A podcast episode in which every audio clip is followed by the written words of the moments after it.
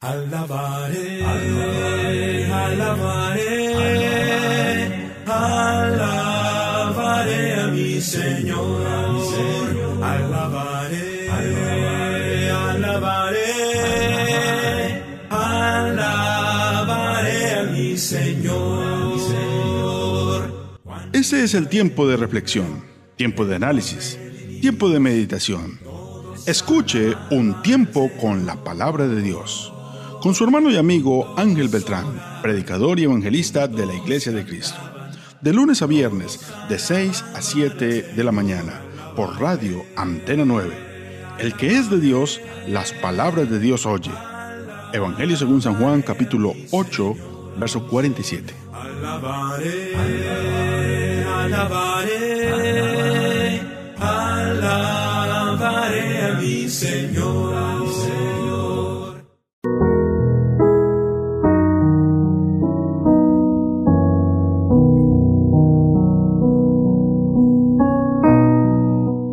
Muy pero muy buenos días, Dios les bendiga grande y poderosamente.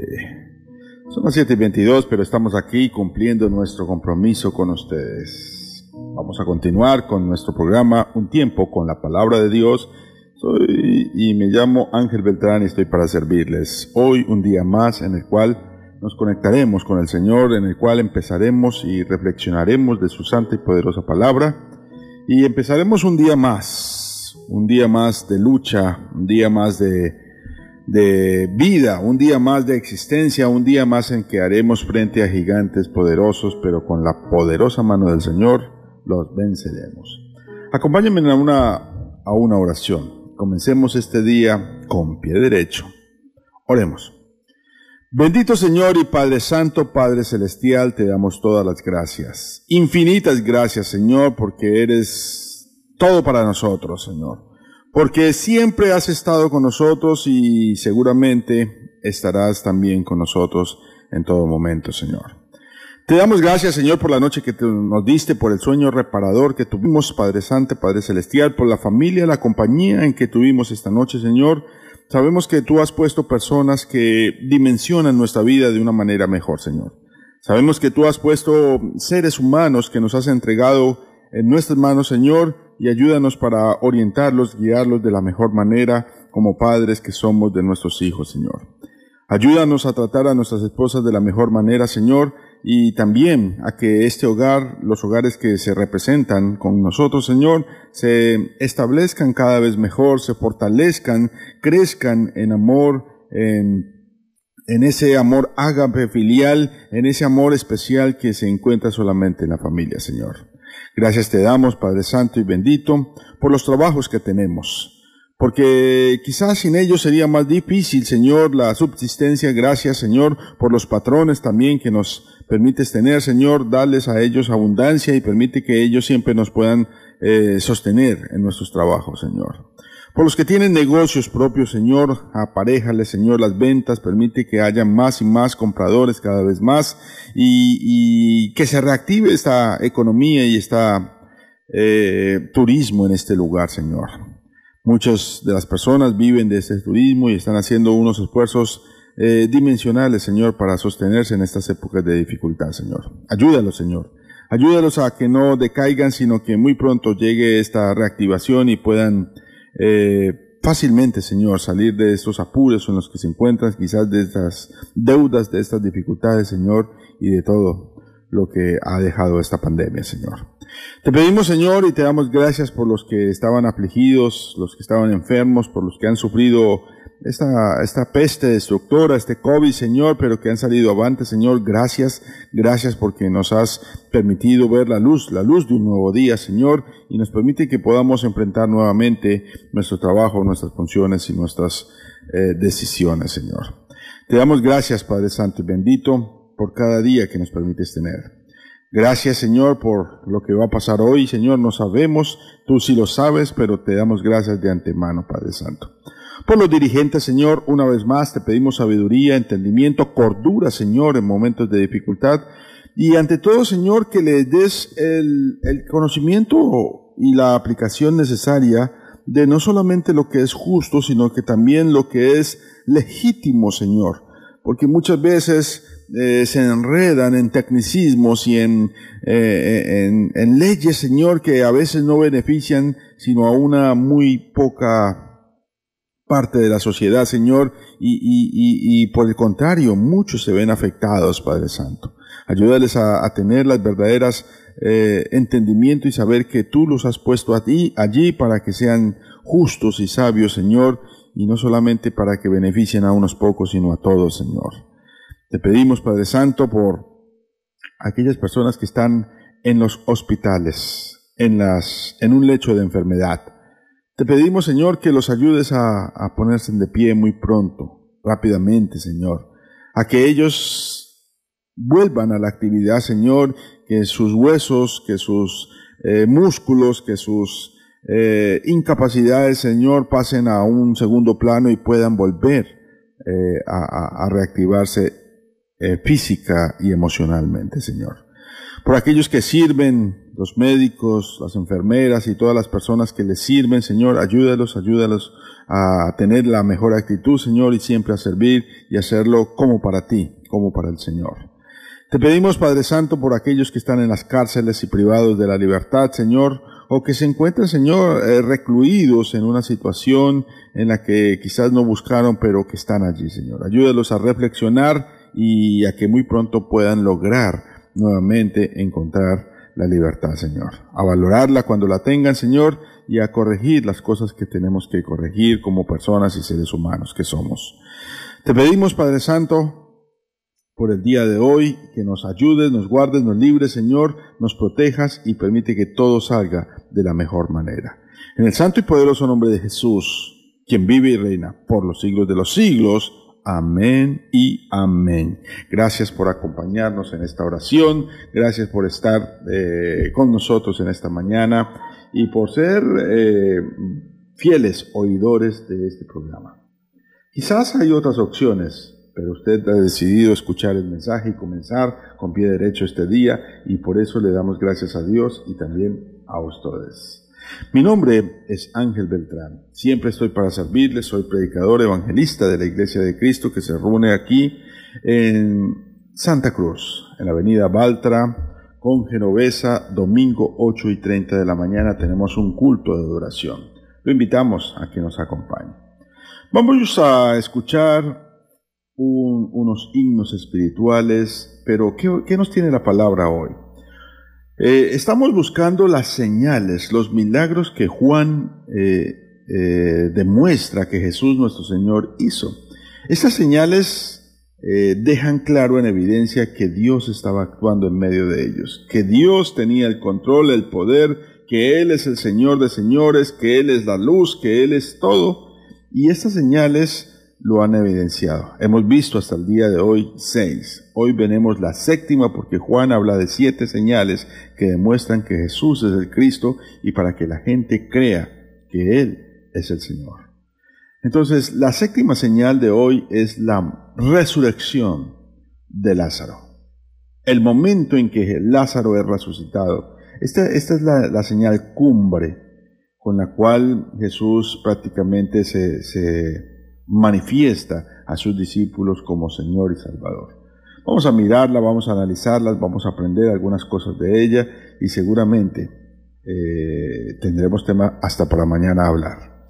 Vamos a escuchar un par de himnos y cánticos espirituales que nos ayuden a comenzar mejor el día. Escuchemos pues estos himnos y cánticos. El nombre de Dios es una torre fuerte los justos entran en él y salvos son. El nombre de Dios es una torre fuerte, los justos entran en él y salvos son. Bendito es el nombre de Dios, Bendito es el nombre de Dios, bendito es el nombre de Dios, oh Señor. Bendito es el nombre de Dios, bendito es el nombre de Dios, bendito es el nombre de Dios, oh Señor. El nombre de Dios es una torre fuerte, los justos entran en él y salvos son. El nombre de Dios es una torre fuerte, los justos entran en él y salvos son. Santo es el nombre de Dios Santo es el nombre de Dios, santo es el nombre de Dios, oh Señor. Santo es el nombre de Dios, santo es el nombre de Dios, santo es el nombre de Dios, oh Señor. El nombre de Dios es una torre fuerte los justos entran en él y salvos son. El nombre de Dios es una torre fuerte, los justos entran en él y salvos son. Gloria al nombre de Dios, gloria al nombre de Dios Gloria al nombre de Dios, oh Señor. Gloria al nombre de Dios. Gloria al nombre de Dios. Gloria al nombre de Dios, oh Señor. Cristo eres Rey, Cristo eres Señor gloria te daré para siempre, para siempre. Cristo eres Rey, Cristo eres Señor, gloria te daré para siempre, para siempre. Tú eres todo para mí, Jesús, tú reinas con autoridad y con mi boca te exalto, Señor, proclamando al mundo tu majestad. Cristo eres Rey, Cristo eres Señor, gloria te daré para siempre, para siempre.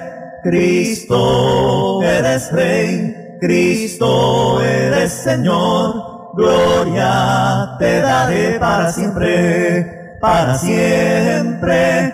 Tú eres justo y verdadero, tu misericordia es sin fin, y con mi vida te alabo, oh Señor, reconociendo tu autoridad. Tú eres todo para mí, Jesús, tú reinas con autoridad y con mi boca te exalto, oh Señor, proclamando al mundo tu majestad, proclamando al mundo tu majestad, proclamando al mundo tu majestad. Bueno, continuemos con nuestra habitual eh, lección el día de hoy. Qué bueno escuchar esta música que no es comercial, esta música que usted no encontrará a la vuelta de la esquina, que que enriquece el alma y el espíritu, que mejora la parte espiritual. Todos tenemos una parte espiritual, una parte que no es solamente eh, emoción, una parte que no es, que va más allá de la razón, una parte que realmente es y nos conecta con Dios. Esa es la que debemos enriquecer día tras día. Por eso es bueno escudriñar la palabra del Señor, porque a nosotros nos parece que en ella está la vida eterna y ella es la que da testimonio del Señor palabras del Señor Jesucristo. Bueno, eh, vamos a comenzar esta, esta lección, este milagro, esta, esta señal que tenía, eh, tiene el libro de Juan acá en el capítulo 11. Eh, recordemos la última señal. Jesús había quedado sanando a un ciego y a un ciego de, nacimiento. Jesús está yendo a, a Jerusalén a celebrar una, una fiesta muy importante y allí ve este, este ciego de nacimiento. Pero ya le habían pasado ciertas dificultades, ya tenía bastantes enemigos ahí en Jerusalén y Judea y, de hecho él había terminado eh, escapando prácticamente de, las manos de ellos. Eh, Jesús sale con dirección al otro lado del Jordán para tomar de pronto un descanso, sus enemigos iban creciendo, los judíos estaban rechazando al Señor Jesús y, Jerusalén y, la región de Judea no era la mejor para estar en ese momento. Jesús sale al otro lado del Jordán y quizás con ganas de tomar un, un fresco, con ganas de tomar un tiempo, con ganas de tomar eh, de darle tiempo al tiempo, pues no había llegado su hora. En el capítulo 11 encontramos que le mandan un mensaje al Señor Jesucristo. Y le mandan un mensaje una familia que él apreciaba bastante. Capítulo 11, versículo 1. Empecemos leyendo de algunos versículos inicialmente. Estaba entonces enfermo uno llamado Lázaro de Betania la aldea de María y de Marta, su hermana. María, cuyo hermano Lázaro estaba enfermo, fue la que ungió al Señor con perfume y le enjuagó los pies con sus cabellos. Enviaron pues las hermanas a decir a Jesús, Señor, he aquí, el que amas está enfermo. Cuando uno comienza a leer esta, esta hermosa historia, obviamente estamos hablando de una familia a la cual Jesús amaba. Lázaro. Lázaro estaba enfermo, como lo dice el versículo 3, y no solamente estaba enfermo, Lázaro tenía un afecto, eh, obviamente Lázaro por el Señor, pero aún el afecto al que es apelado el versículo 3 es al sentimiento que Jesús tenía a Lázaro. Vea que el mensaje que le dijo Marta y María, o que le mandaron Marta y María a Jesús, es, Señor, el que amas está enfermo. No le mandaron a decir, Señor, ven urgente, corriendo, Señor, te necesitamos aquí, por favor, no demores, no tardes, sino sencillamente, el que amas está enfermo. Fue lo único que mandaron. Eh, eh, era un mensaje encriptado, podríamos decirlo así. Era un mensaje subliminal. Le están diciendo, mira, esta persona que tanto amas, se encuentra enfermo. Es el mensaje que le mandaron Marta y María. ¿En dónde vivían Marta y María? Y, como lo dice, pues Lázaro. En Betania. Betania era una pequeña aldea que quedaba a un costado de Jerusalén, a unos escasos dos o tres kilómetros, muy, muy, muy corta la distancia hacia Jerusalén. En ese camino que va de Jerusalén a Jericó, ahí encontraba la primera pequeña aldea era Betania. De hecho, eh, cuando Jesús iba muchas veces a Jerusalén, eh, posiblemente se devolvía hasta Betania a descansar. Este era un hogar amado. Este era un hogar querido, tenía sus lazos entrañables, tenía, e, eran sus, sus, como diríamos hoy en día, eran sus panas, eran sus, sus amigos, eran sus compadres, era, esa gente que, que a Jesús le, le, gustaba estar ahí, le gustaba vivir y convivir porque eran, eran personas agradables. Eran personas que, que se hacían querer y Jesús, Jesús tenía cierto afecto por ellos. Dice no solamente que Jesús amaba a Lázaro, sino más adelante en la lectura dice que Jesús amaba a Marta y a María. Tenía cierto afecto, todo filial por ellos, un amor, un amor filial, un amor ágape, un amor, un amor santo, que era el que sentía el Señor Jesús por esta familia. Y, se nos describe no solamente la situación de Marta, bueno, Marta se nos describe en otros, en otros pasajes, pero María se nos describe ahí en el versículo 2. María, cuyo hermano Lázaro estaba enfermo, fue la que ungió al Señor con perfume y le enjugó los pies con sus cabellos. Este acto que hizo María es, es, es, increíble porque era un perfume de más o menos unos 300 dinarios que está descrito por ahí en el capítulo que continúa. A lo cual uno de sus discípulos, Judas, dijo que eso no, no, no, ese desperdicio, eso no se debería hacer. Y, trató de recuperar la mitad por lo menos del perfume que estaba haciendo María a los pies del Señor Jesús. María queda siempre descrita en la Biblia como a los pies del Señor Jesús. En, otra ocasión, por allá describe Lucas, que se hizo una, una invitación a Jesús, o que Jesús llegó allí a esta casa y Marta estaba ocupada en los quehaceres, en los oficios de la, de la, de la cocina, seguramente tratando de atender también al maestro, y María estaba a los pies de Jesús escuchando la palabra del Señor. Marta reclama y le dice al maestro, Señor, ¿no te da cuidado de que mi hermana me deje servir sola? Dile pues que me ayude. A lo cual Jesús la reprende y le dice ciertas palabras un poco duras. Marta, Marta, afanada estás con muchas cosas, pero María ha escogido una sola cosa, la cual no le será quitada. Le ha escogido la mejor parte. Ella había escogido escuchar los pies del Señor. Y encontramos siempre a María escuchando a los pies del Señor. Ese contraste que hay entre Marta y María en la Biblia es bien particular. Ambas amaban al Señor.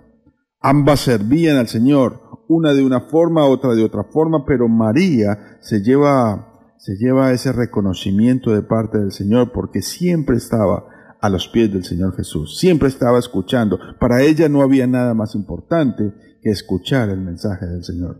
Marta, Marta tenía también como importancia las cosas que tenían que ver con Jesús, pero ella prefería servirle con los, con los quehaceres, con la comida, quizás, con, con, cosas materiales, pero Jesús eh, eh, premia las partes espirituales.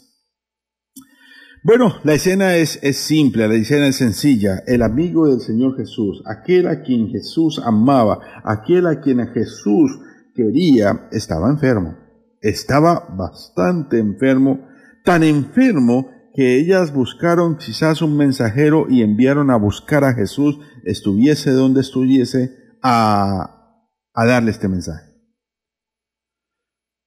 ¿Dónde estaba Jesús? Bueno, Jesús estaba más o menos a un día de distancia, más o menos unas 30, 32 kilómetros de donde, de donde quedaba Betania. Eso lo cual le tomó un día a la persona, al mensajero, a los mensajeros, de, que, de, de llegar desde Betania hasta el lugar donde estaba Jesús, al otro lado del Jordán. Y cuando Jesús escucha este mensaje, mensaje con, con premura, este mensaje con, con afán, con, con angustia, con cierta perpicacia, dice el versículo 4. Oyéndolo Jesús dijo, esta enfermedad no es para muerte, sino para la gloria de Dios, para que el Hijo de Dios sea glorificado por ella. Palabras muy similares que le había dicho al ciego de nacimiento, o, más bien, a, sí, al ciego de nacimiento, cuando le dijeron, eh, ¿quién pecó, este o sus padres, para que haya nacido ciego? Jesús le dice, no es que pecó este, sino sus padres, sino para que las obras de Dios se manifiesten en él. Aquí vienen y le dicen al Señor Jesús, vea, Lázaro está enfermo, Lázaro está muy enfermo, Señor, Lázaro está tremendamente enfermo. Y Jesús ante esa premura, ante esa, eh, esa pregunta, Jesús le dice, bueno, esta enfermedad no es para muerte, tranquilo, no se preocupen, esto no es para muerte, sino para que la gloria de Dios, para que el Hijo de Dios sea glorificado en ella. Jesús estaba diciendo que no se iba a morir, no. Jesús estaba diciendo que la muerte no iba a reinar en Lázaro. Que la muerte no era lo que iba a imperar en Lázaro. Y eso lo sabemos precisamente por lo que pasó después. Versículo 5. Y amaba Jesús a Marta y a su hermana y a Lázaro. La palabra amor de la que está aquí, que se describe en el versículo 5, eh, difiere un poquito de la primera palabra de la que le dicen en el versículo, en el versículo 3. Porque en el versículo 3 Marta dice, Señor, el que amas está enfermo. Y en el versículo Jesús dice, y amaba Jesús a Marta. Eh, en las palabras originales es la primera palabra filios, y la segunda palabra, ágape, muy dedicada siempre al amor que Dios tiene por nosotros, a ese don, a ese amor que no se compra con nada, sino que es un regalo, un regalo inmerecido, un amor ágape. Y la primera palabra es como un amor filio, un amor de familia, un amor, un amor que, que nace en ciertos vínculos familiares, como entre hermanos. Igual eh, es usada eh, estas dos palabras indiscriminadamente en todo este capítulo y es bueno eh, saber que para el Señor ese amor de familia, ese amor ágape, ese amor que se entrega acá es lo que sentía por esta familia. Versículo 6. Cuando yo pues que estaba enfermo, se quedó dos días más en el lugar que estaba. A, veces uno no entiende lo que Jesús dice, pero a veces es aún más complicado con lo que Jesús hace. Imagínense, esta gente llegó y llegó con afán, con premura, con, con ansiedad, con, con, con, con una preocupación. Señor, el que amas está enfermo fue lo que le dijeron. Y habían durado más o menos, mm, habían caminado más o menos 32 kilómetros. Seguramente llegaron al, al final del día. Seguramente llegaron cansados y, y, seguramente estaban esperando que, que Jesús emprendiera su camino lo más pronto posible. Pero, pero Jesús hace precisamente todo lo contrario. Es más, cuando Jesús oyó que ya estaba enfermo, se quedó dos días más en el lugar donde estaba. Un día caminando, estos hombres llegaron al final del día y Jesús toma la decisión de quedarse dos días más. Algunos podrían decir, pero, oiga, no lo amaba tanto, porque si lo amara tanto, hubiese corrido al, al momento para, para llegar allí donde Lázaro estaba, donde Lázaro estaba, estaba moribundo, donde Lázaro estaba padeciendo. Pero Jesús toma una extraña decisión, quedarse dos días más, dos días más. Y si caminaba un tercer día de regreso, eso serían ya prácticamente eh, cuatro días con el día inicial de las personas que caminaron. Imagínense la situación. ¿Por qué Jesús se queda dos días más? ¿Por qué no corre ¿Por qué no va a auxiliar a su amigo que tanto amaba? ¿Por qué no fue solícito en llegar tan pronto? Bueno, eh, recuerde lo que había acabado de pasar en el capítulo 9 y capítulo 10. A Jesús en Jerusalén, en Jerusalén lo habían intentado linchar. Ya sus enemigos estaban buscando la manera para ponerle manos encima. Y Betania estaba tan cerca de Jerusalén que ir a Jerusalén era un riesgo, era un riesgo eminente para el Señor Jesús. Jesús toma la decisión, no por miedo, no, no vemos al Señor Jesús amedrentado o teniéndole miedo a los enemigos de Él, no, toma la extraña, la extraña decisión de demorarse dos días más y ya vamos a ver la razón por la cual Él lo hace. Dice eh, versículo 7. Luego, después de esto, después de esos dos días, quizás no se nos dice qué se estuvo haciendo esos dos días, no se nos dice que estuviese ocupado, quizás solamente estaba descansando. Dijo a los discípulos, vamos a Judea otra vez. No les dijo exactamente a dónde iban, no les dijo exactamente si iban a, allí a, a Betania, sino que vamos a la región de Judea. La región de Judea habían varias ciudades, la capital era Jerusalén y Betania estaba muy cerca de Jerusalén. Y le dice a sus discípulos, bueno, vamos de regreso otra vez a Judea. A lo cual le responden sus discípulos, Rabí, y esta es la última vez que se le dice Rabí en todo el Evangelio de Juan, Rabí, Ahora procuraban los judíos apedrearte y otra vez vas allá. Como quien dice, oiga maestro, pero acuérdese que, que, que, tan solo hace un capítulo, hace dos capítulos nos querían matar allá y otra vez vamos para allá. No, no es sano, no es prudente, que, quedémonos aquí, aquí estamos bien. Además, ¿para qué vamos para allá? Él no les había dicho hasta ese momento por qué iban allá. Al parecer, ellos le habían creído. Ellos habían creído lo que Jesús había dicho de la enfermedad de Lázaro. Porque Jesús dijo ahí, eh, esta enfermedad no es para muerte, sino para la gloria. Ah, bueno, si no es para muerte, quiere decir que no se va a morir, entonces no hay afán de ir. Jesús lo sabe todo. ¿A qué vamos otra vez allá? ¿Vamos a poner y a exponernos? No, maestro, maestro, no, no, no es buena idea. Recuerde que estuvimos, estuvieron a punto de apedrearte allí. Y otra vez regresamos allá. Pero Jesús les aclara el motivo por el cual era necesario ir a esta región otra vez.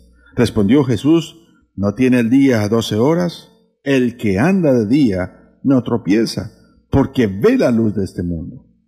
Pero el que anda de noche tropieza, porque no hay luz en él. Y hace alusión a lo que a lo que hace alusión en todo este libro, la, oscuridad y, la claridad. Él dice, yo ando de día, yo estoy en el día, yo soy la luz del mundo, como lo había dicho en el capítulo 9 y capítulo 8, yo soy la luz del mundo, yo ando de día, yo soy la lumbrera de este mundo y no tengo temor alguno, no tengo temor, esa gente anda en tinieblas, cuando yo no esté, ya será la oscuridad, prácticamente es lo que está tratando de decir. Si andamos conmigo, si andan ustedes en la luz, no van a tener ningún problema, no van a tropezar, no va a haber ningún, no, va a haber nada en que ustedes se angustien ni se preocupen. Entonces, ¿qué responden sus discípulos? Versículo 12. Dijeron entonces sus discípulos, Señor, si duerme, eh, versículo 11, perdón. Dicho esto, les dijo después, nuestro amigo Lázaro duerme mas voy para despertarle. Dijeron entonces sus discípulos, Señor, si duerme, sanará. Qué curioso, Jesús les está tratando de decir de una u otra manera que van, van a visitar a Lázaro, porque Lázaro duerme. Pero esta palabra duerme tiene dos significados, y dos significados utilizados por el Señor Jesucristo. Más o menos unas unas 18 veces es utilizada esta palabra en el Evangelio de Juan. Y esta palabra duerme es utilizada 14 veces para hablar de que alguien está muerto. Y cuatro veces para hablar de que alguien efectivamente está dormido. Bueno, no es extraño que los discípulos le respondieran al Señor Jesús, Señor, si duerme, sanará. No hay problema. Si Lázaro está durmiendo, simplemente se va a sanar. Pero Jesús no estaba aplicando la palabra para el dormir. No, Jesús estaba aplicando la palabra para, para la muerte. Jesús estaba aplicando la palabra para la muerte final. Entonces sus discípulos obviamente no habían entendido porque Jesús antes les había dicho en el versículo 3 que esta enfermedad no había para muerte. Entonces ellos obviamente aplicaron la palabra de que se estaba tratando de un sueño, de que Lázaro seguramente estaba cansado por las enfermedades y, y las enfermedades lo mantenían durmiendo. Versículo 13 se hace el apunte. Pero Jesús decía esto de la muerte de Lázaro y ellos pensaron que hablaba de reposar el sueño. Ese es el comentarista o ese es el, evangelista que hace su comentario acá. Entonces Jesús les dijo claramente, Lázaro ha muerto y me alegro por vosotros de no haber estado allí para que creáis, mas vamos a él. Dijo entonces Tomás, llamado Dídimo, y dijo a sus condiscípulos, vamos también nosotros para que muramos con esta respuesta de Tomás es particular. Jesús les habla claramente, les dice, vea, no se trata de dormir, se trata de que Lázaro, Lázaro ya está muerto, Lázaro ya murió y vamos, vamos a, despertarlo, vamos a resucitarlo, vamos para allá y me alegro por vosotros de que ustedes no estén allí para que creáis, creáis todo eso. Esto se hacía con el único propósito de que ellos creyeran en su fe. Si bien ellos ya creían, necesitaban que su fe se fortificara. Y aquí tenemos una respuesta bien particular, la de Tomás que le dice a, los otros discípulos, bueno, vamos también nosotros, ¿para qué? Para que muramos. Parece que a Tomás no le interesaba ir allí. Parece que a Tomás no le agradaba ir a, Jerusalén, ni a Judea, ni, ni, tan cerca de Jerusalén, ni a Betania, sino que, que, que, va como con resignación, va como quien dice, bueno, vamos a ver, pero allá lo único que vamos a contar es la muerte. Vamos a terminar muriendo nosotros con el Señor Jesús. Es por eso que los discípulos más adelante terminan abandonando al Maestro cuando a Jesús lo capturan.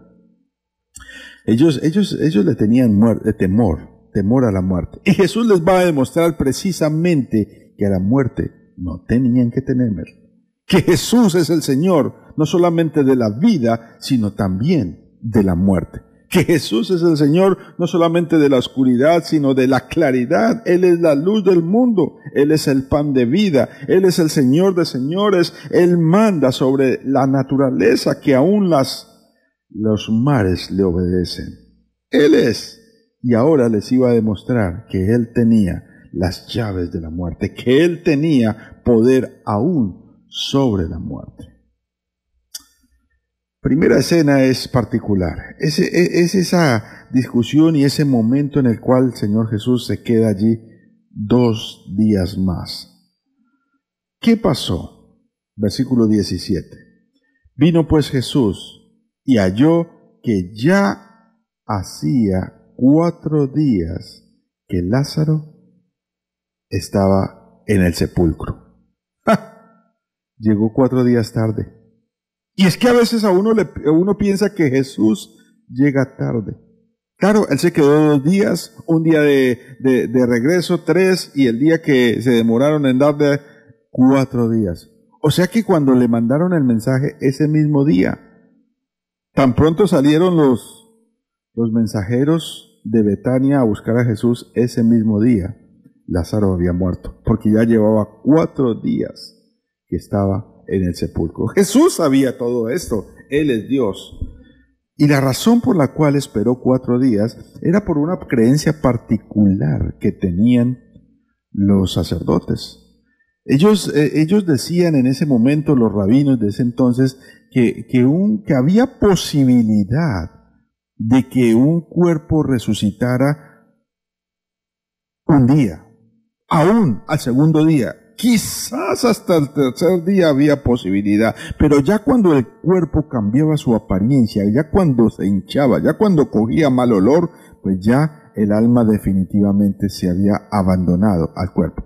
Que mientras tanto el alma estaba ahí tratando de luchar y entrar en ese cuerpo, entonces era posible que la persona eh, volviera. Entonces, la razón por la cual Jesús dura cuatro días posiblemente es por esta creencia.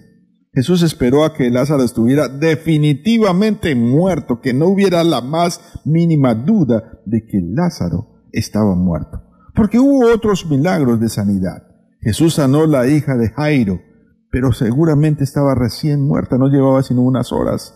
Jesús eh, sanó eh, el hijo de, de la viuda de Naín, pero también hacía poco había muerto. Pero aquí, este muerto, este muerto ya olía feo. Este muerto ya estaba pasado, este muerto ya estaba enterrado y hacía cuatro días que lo habían enterrado.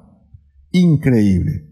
Entonces algunos dirían, pero Jesús entonces llegó tarde y, fue culpa de él de llegar tarde. No, cuando ya le dieron la noticia, el muerto ya se había estado muerto, ya estaba enterrado. Allí enterraban los muertos inmediatamente. Allí no le daban eh, tiempo eh, para que el muerto eh, velarlo o algo. No, no, no. Enterraban directamente y rápidamente el muerto y empezaban los días del luto inmediatamente después.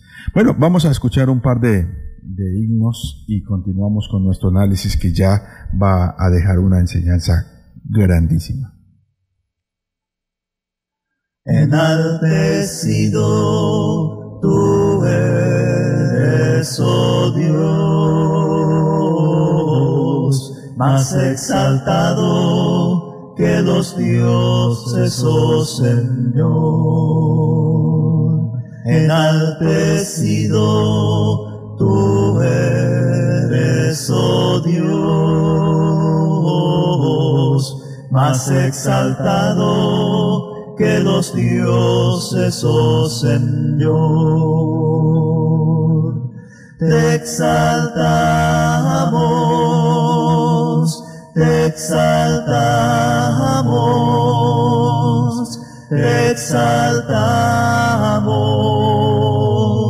oh Señor, te exaltamos, te exaltamos, te exaltamos, oh Señor. Digno, digno, digno, digno, digno, digno, digno eres tú, Jehová. Digno, digno, digno, digno, digno, digno, digno eres tú, Jehová. Jehová es la fortaleza de mi vida, ¿de quién he de temer? Jehová es la fortaleza de mi vida, ¿de quién he de temer? Alzaré mis ojos a los montes, ¿de dónde vendrá mi socorro? Alzaré mis ojos a los montes, ¿de dónde vendrá mi socorro? Mi socorro viene del Señor, que hizo los cielos, la tierra y el mar. Mi socorro viene del Señor, que hizo los cielos, la tierra y el mar. Digno, digno, digno, digno, digno, digno, digno eres tú, Jehová. Digno, digno, digno, digno, digno, digno, digno eres tú, Jehová. Bueno, eh, ¿qué, qué, qué estaba pasando? Jesús eh, había tomado dos días más. Y la razón por la cual había tomado es que cuando a él le llegaron con la noticia, Lázaro ya había muerto. Entonces Jesús básicamente espera y espera por una extraña creencia que tenían las personas en ese entonces. ¿Cuál creencia era? Era precisamente que, que, un, muero, un muerto evidentemente estaría muerto y no había chance de que resucitara, sino por allá al cuarto día. Al cuarto día llega Jesús. Llega Jesús a, a este hogar en donde estaban en puro velorio, prácticamente ya habían enterrado a la persona porque esa era la costumbre en ese entonces. Enterraban a la persona inmediatamente. Ellos no hacían un, proceso de, de, perduración del cuerpo para que dure algunos días. No, no, no, no. Ellos enterraban directamente a la persona tan pronto eh, la persona fallecía. Y empezaban el luto. El luto continuaban ahí después.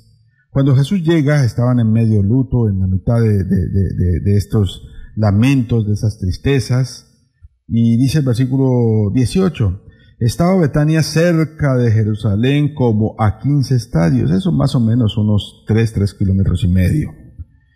Y Muchos de los judíos habían venido a Marta y a María. Claro, Marta y María eran personas conocidas, Marta, María y Lázaro eran personas que, que, se conocían de la región y mucha gente las conocía y habían venido como es costumbre de cualquier sociedad acompañar a las personas que son dolientes en la partida de un ser querido. Y habían venido a consolarlas. Habían venido a, darles un, hombro, a darles un sentido pésame, habían venido a, compartir con ellas este momento de dificultad. Y más en una sociedad judía como la que en el tiempo de nuestro Señor Jesús, en que esta sociedad prácticamente dependía de una figura masculina. Marta y María su, estabilidad económica quizás y su representación social dependían de su hermano y su hermano estaba muriendo. No se conoce de que Marta y María estuviesen casadas. Entonces, imagínense la situación ante una sociedad un poco machista era complicada. Pero estaban allí, sufriendo, y habían venido personas, muchos habían venido para consolarles. Versículo 20.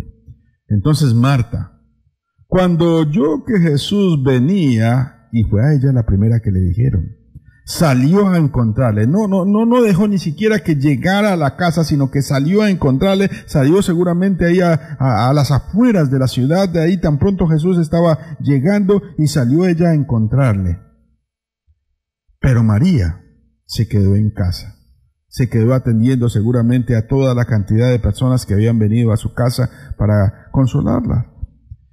Y Marta salió a Jesús y dijo a Jesús, Señor, si hubieses estado aquí, mi hermano no habría muerto. Y seguramente dijo esto entre lágrimas, y seguramente dijo esto entre, entre susurros, entre llanto, entre reflexión, no como culpando a Jesús. Obviamente, su hermano ya había muerto cuando, cuando le enviaron el mensaje a, Jesús y, recibió el Señor Jesús, su hermano ya había muerto, porque dice que hacía cuatro días se había muerto. Entonces la matemática nos da de que ya prácticamente se había muerto eh, Lázaro. Por eso lo que le está diciendo Marta es, Señor, si, no, no, no, le está diciendo, Señor, si hubieses venido aquí antes con afán, no le está haciendo un reclamo. No.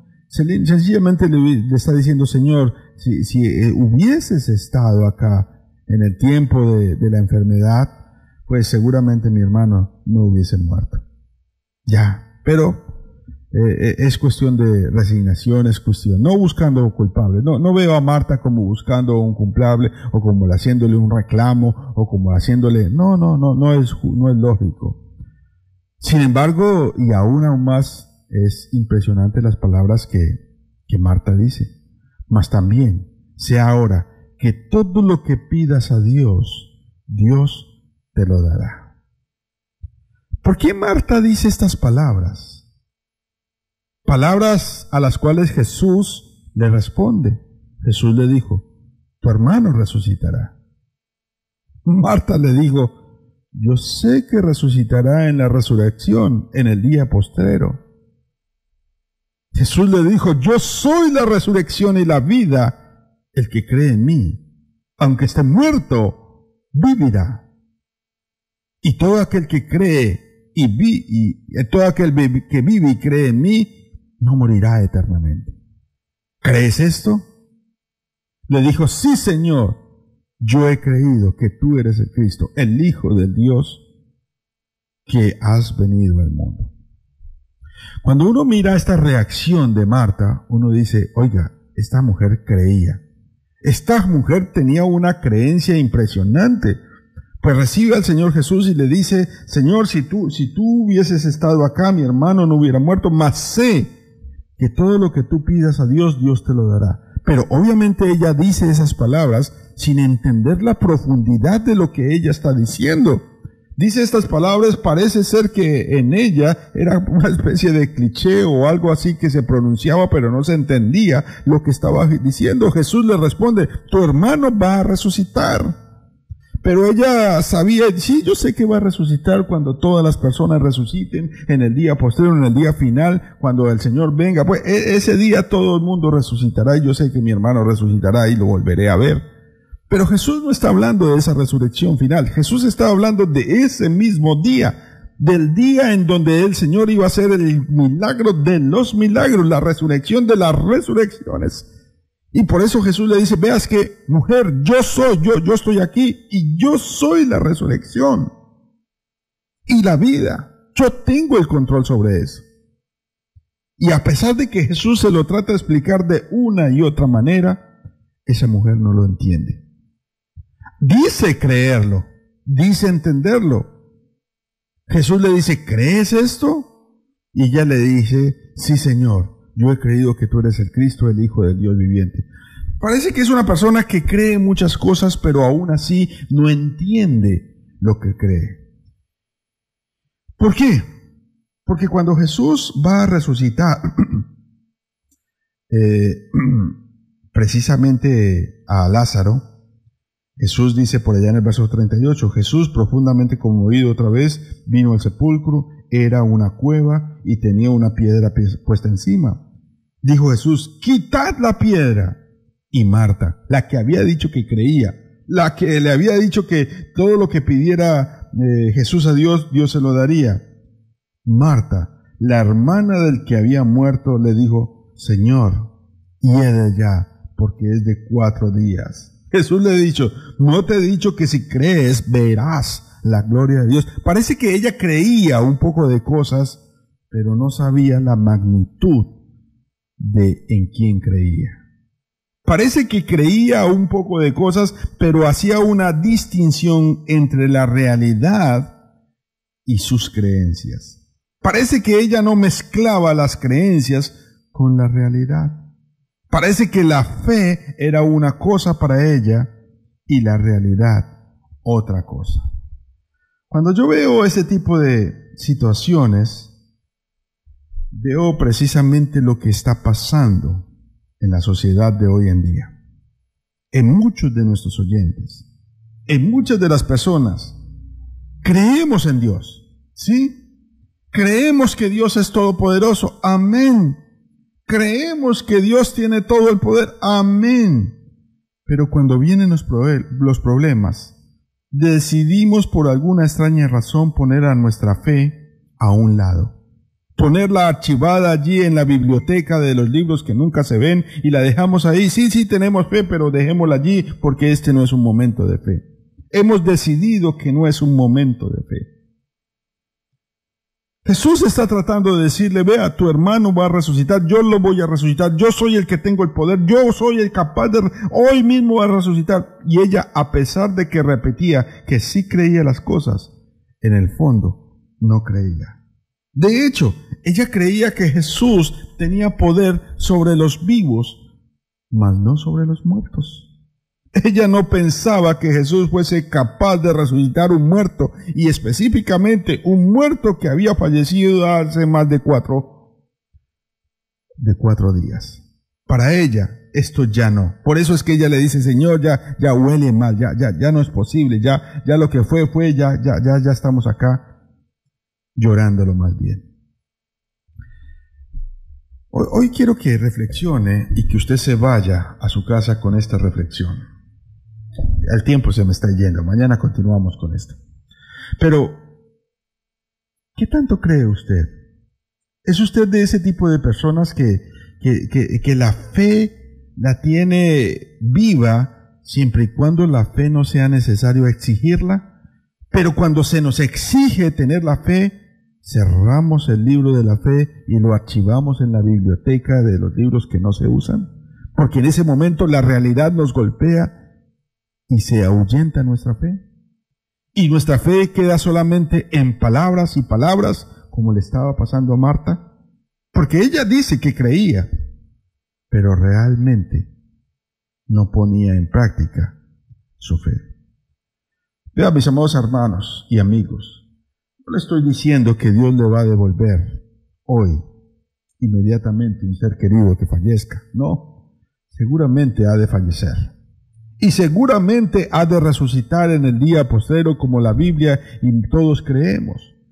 Pero lo que le estoy diciendo es que su fe no puede depender de las circunstancias. Usted tiene que tener y ser coherente con lo que dice que cree de Dios.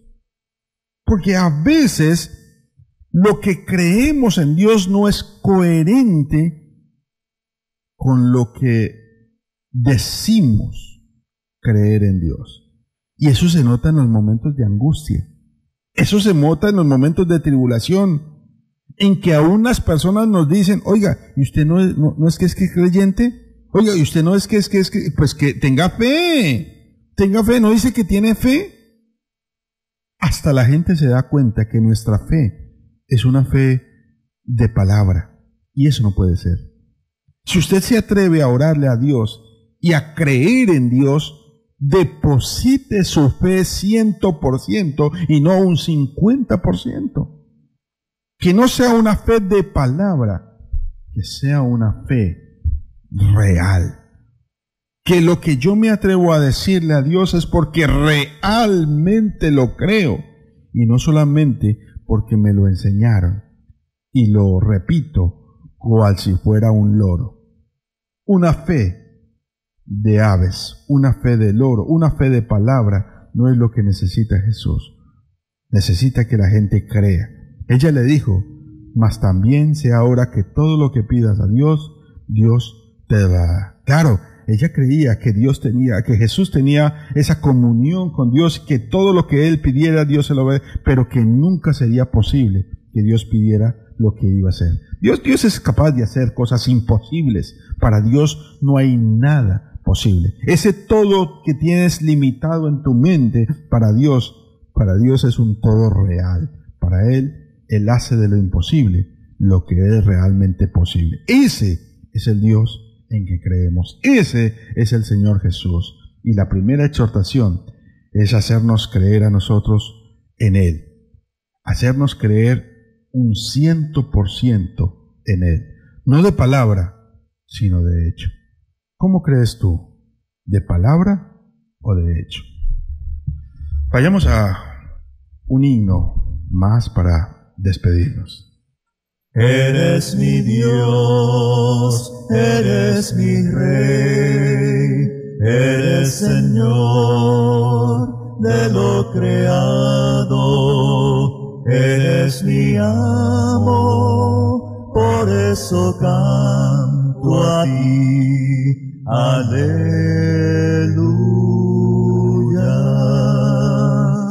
aleluya.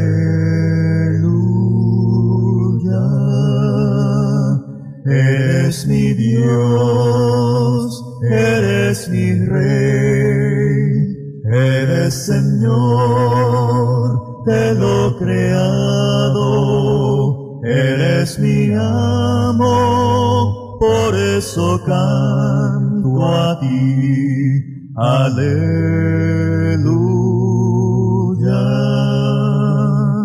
aleluya,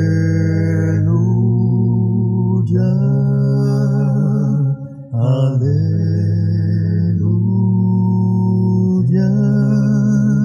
aleluya.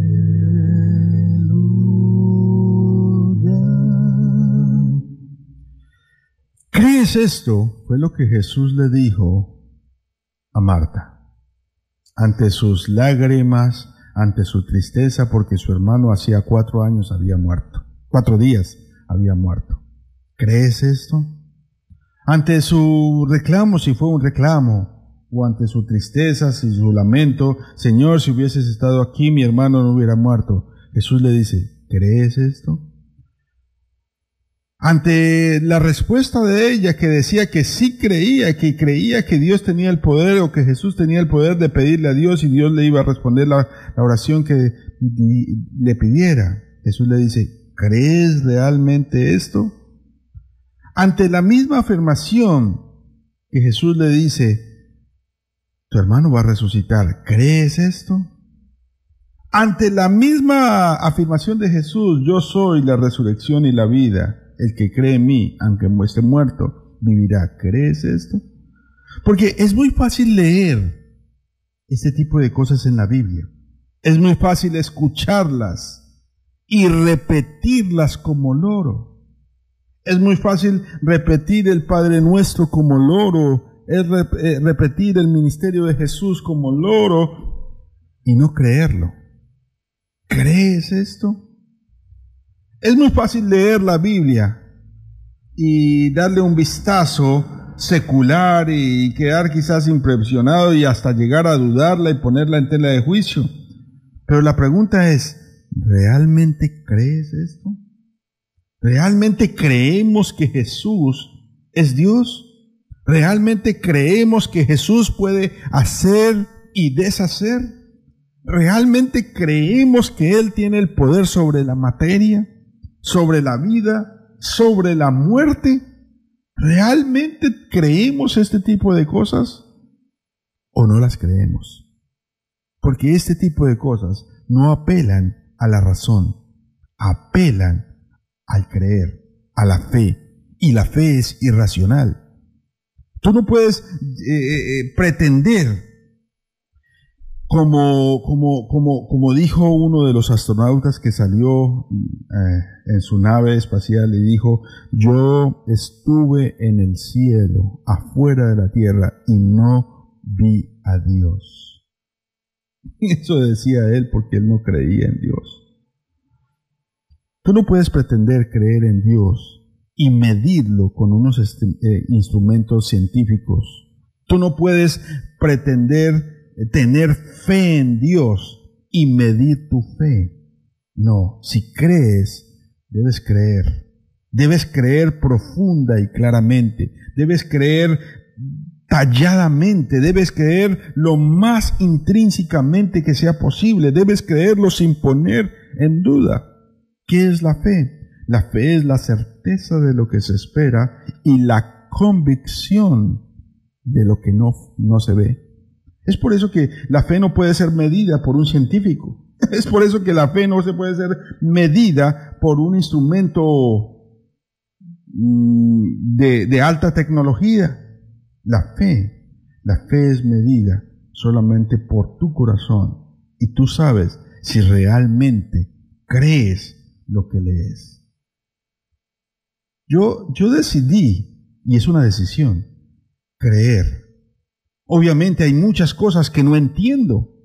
Obviamente hay muchas cosas que no comprendo y que quizás y que no pueden compaginar con lo que dice la ciencia o quizás que no pueden compaginar con lo que con lo que piensan los, los médicos y los cirujanos y hay muchas cosas que no, no encajan claramente, pero aún así decidí creer, creer ciegamente esto. ¿Por qué? Porque esto me da esperanza. La ciencia, la ciencia no me ha dado esperanza. La ciencia me ha dado frustración. A la muestra un botón con este Omicron. No sé cómo le, pondrán a la próxima Mm, variación de la gripa. Ya le han puesto alfa, beta, gamma, omicron, simacron, no sé, no sé. Eh, eh, en unos meses dirán que hace falta otra vacuna, no sé. Y la ciencia nos tiene de esperanza en desesperanza, pero Dios, Dios me dice que tiene poder aún sobre la muerte. Y por eso no le temo a la muerte, porque yo sé que voy a resucitar. Así como Jesucristo resucitó a Lázaro, Él tiene poder para que el día en que Él venga por segunda vez, nos resucitará. Es simplemente un dormir, es simplemente un descanso, porque Jesús tiene el poder sobre la vida y sobre la muerte. Yo no sé qué tanto cree usted en este tipo de cosas, pero cuando uno decide creer en esto, uno empieza a archivar una cantidad. No, pero es que eso es vivir en un mundo utópico. Eso es vivir en un mundo irreal. Uno tiene que creer en la ciencia. Uno tiene que creer en la, en la inteligencia, en la sabiduría, en la capacidad de los hombres. Uno tiene que tener, creer en la, en, en la, en la fuerza potencial de la raza humana. Pues déjeme decirle que la fuerza potencial de la raza humana algún día un hombre decidió matar más de cuatro millones de, personas y se llamó Hitler. Y todo el mundo lo seguía. Y todo el mundo lo aceptaba. Gracias a esas potencias existe un capitalismo y un socialismo que hoy en día debaten a las economías mundiales y que ponen a otras a padecer hambres. Gracias a esa inteligencia inventan curas, curas parciales, que luego venden a países pobres. Qué extraño. Déjeme decirle que yo de la humanidad cada vez me desilusiono más. Prefiero creer en Dios, el que tiene el poder, el que tiene el control y que seguramente confiaré en Él. Alguien, alguien me dijo alguna vez, oiga hermano Ángel, pero, pero ¿qué pasaría si, si resulta que todo lo que está en la Biblia es puro cuento, pura, pura cháchara, pura, pura fantasía, ¿qué pasaría? ¿Qué pasaría si eso es, eso es falso? Le dije, bueno, pasaría que, que, en esta vida dejé de tomar, sí, dejé de fornicar y dejé de, de salir con mujer y dejé, dejé de vivir la vida loca. Sí, viví una vida un poco eh, amando a mi mujer y, un poco respetando a mis hijos y, gastándome mi dinero en, e, Eso pasó. Pero ¿acaso es que eso es malo? ¿Acaso es que eso es... Eh, eh, es contradictorio? Es contradictorio a la corriente de ese mundo, pero eso no es malo. Tener una vida sobria, prudente, decorosa, no es vano. Es más, me siento orgulloso de esa vida. Porque algunos me dicen, oye, hermano Ángel, pero es que eso de, ¿a, usted, ya no le gustan las mujeres o qué? Cada vez que me dicen eso, le digo, vea, si no me gustaran las mujeres, me gustarían los hombres. Y eso sí es un problema. me siguen gustando, pero respeto a la mía por amor a Dios. Porque tengo una relación con Él en la cual he depositado toda mi fe, no 50% de mi fe, sino toda mi fe. Ay, hermano Ángel, es que a usted no le gusta el trago ya. Es que el trago sabe a feo, ¿no es cierto? No, no, no, no, no. El que diga que el trago sabe a feo es un mentiroso. A mí el trago me sabía leche, caliente, delicioso mañana. ¿Por qué lo dejé? Porque tengo una relación con Dios. Porque decidí entregarle mi vida al Señor y creer en Él profundamente. Por eso lo dejé.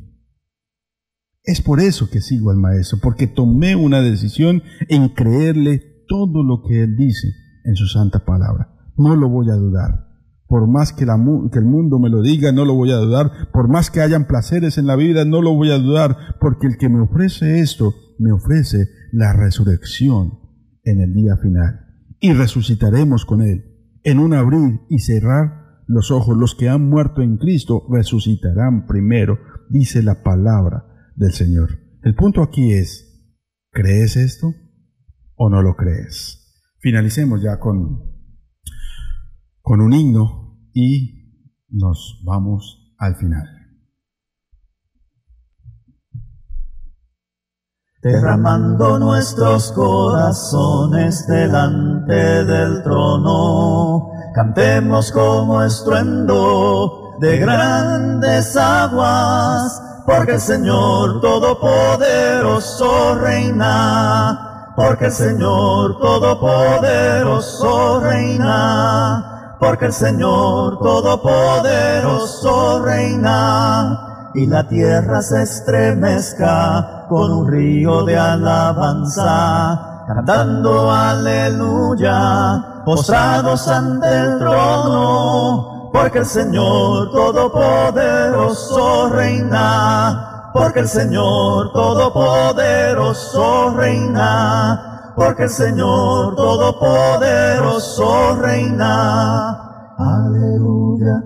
Aleluya, pequeños y grandes. Aleluya, aleluya, levanten su voz. Aleluya, aleluya, destruyan tinieblas. Aleluya, aleluya, den gloria al Señor, porque el Señor Todopoderoso reina. Porque el Señor Todopoderoso reina porque el Señor Todopoderoso reina.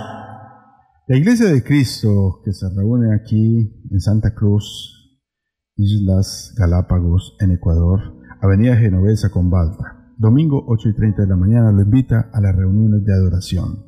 Nosotros nos reunimos, tenemos unas reuniones el día domingo a las 8 y 30 de la mañana. Entre semanas visitamos los hogares. Si usted necesita oración, llámenos. Si usted necesita estudiar la palabra del Señor, llámenos. Si no tiene Biblia, llámenos. Se la regalamos. Lo que recibimos por gracia, damos por gracia. 095 995 1722. 095 995 1722. Mi nombre es Ángel Beltrán, sirviéndole al Señor y a cada uno de ustedes. Dios les bendiga grande y poderosamente. Nos vemos mañana.